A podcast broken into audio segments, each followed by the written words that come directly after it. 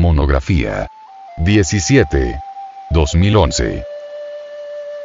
La mente, cuando no está ocupada, ve la vida vacía, vana. La mente se encierra en determinadas creencias o ilusiones, y así creemos que está tranquila. Pero una mente tal no está tranquila sino muerta, insensible, desprovista de flexibilidad. La mente solo está tranquila cuando es infinitamente flexible, capaz de ver las cosas como son, ella está libre de lo que ha visto. Seguidamente, debemos pasar por todo ese proceso de descubrir, de explorar, antes que la mente pueda estar tranquila. Sin la tranquilidad de la mente, es obvio que no puede haber verdadera percepción. Y al descubrir cuáles son los factores de deformación, las distracciones que la mente ha cultivado son un escape. Y la mente así jamás estará tranquila, porque irá de una distracción a otra. Y una mente que busca distracciones, es una mente embotada, insuficiente, incapaz de percibir nada, que no sea otra cosa que sus propias sensaciones.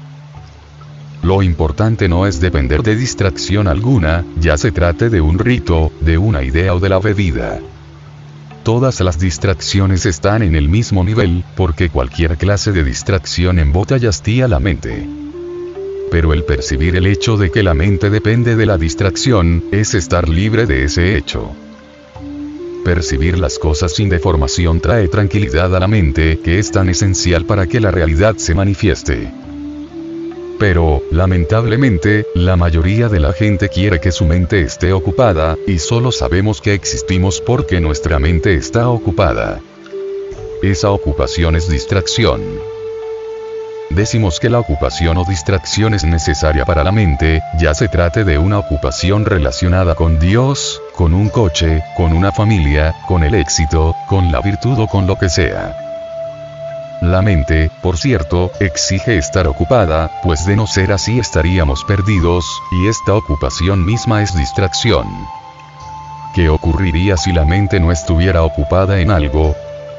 Se sentiría una si no se distrajera con las cosas de la sociedad, de la familia, del trabajo, de las noticias, se preocuparía acerca de Dios. Y todo eso es distracción.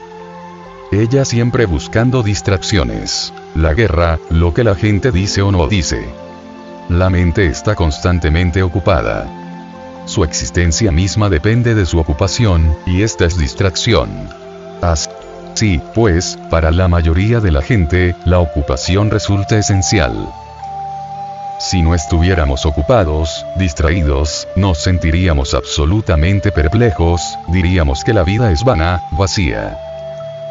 Para la mayoría de la gente, la ocupación es un modo de escapar de nuestra real responsabilidad de autoconocernos, de saber quiénes somos, de dónde venimos, cuál es la causa de nuestra existencia, etcétera, etcétera.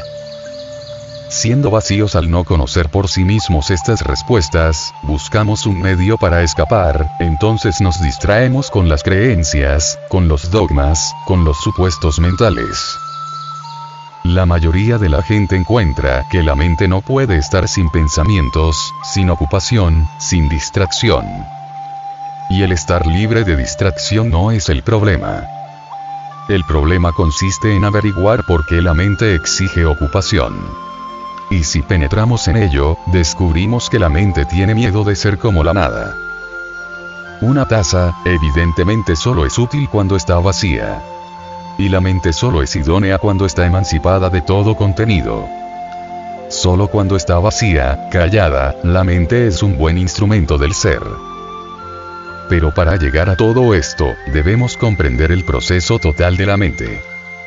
Cómo es que está ocupada en todo momento, preocupada acerca de una virtud, o del éxito, por alto que sea el nivel, la preocupación, es siempre distracción.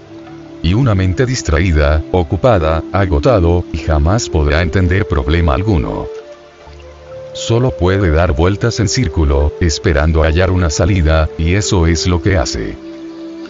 Una mente que está constantemente ocupada, busca un resultado, un fin, una meta. Y, para esa mente, los medios carecen en absoluto de importancia. Lo importante pues, no es saber cómo librarnos de la preocupación, sino averiguar por qué la mente está tan ocupada, tan deseosa de aferrarse, de identificarse con determinada idea, creencia o concepto. Esto lo hace, ciertamente, por causa de su propia insuficiencia. Si no comprendemos dicha insuficiencia, si no penetramos hondamente dicha insuficiencia, si no penetramos hondamente en ella, la mente trata de huir por medio de la ocupación. Y cuanto más corramos, más nos preocupamos. La única salida de esta situación de ese proceso es mirar de frente esta cuestión. Practica. Poner la mente quieta y en silencio. Adormecerse discerniendo realiza sus ejercicios esotéricos sin olvidarse de sí mismo. Esos ejercicios, en síntesis, comprende todo lo relacionado con los tres factores de la revolución de la conciencia. Recuerda, si realizamos las prácticas esotéricas sin la íntima recordación de sí, con la conciencia dormida, somos semejantes al hombre que edifica su casa sobre la arena.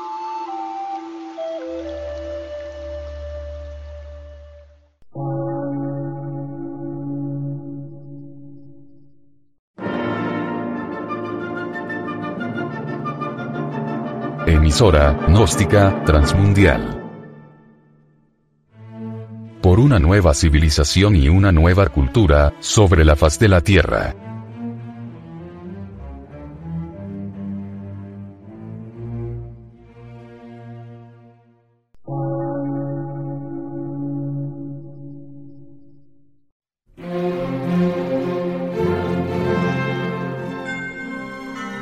Medio de radiodifusión científico, artístico, místico y filosófico, de la Asociación Colombiana de Centros de Estudios Gnósticos, Antropológicos, Psicológicos y Culturales. A. C.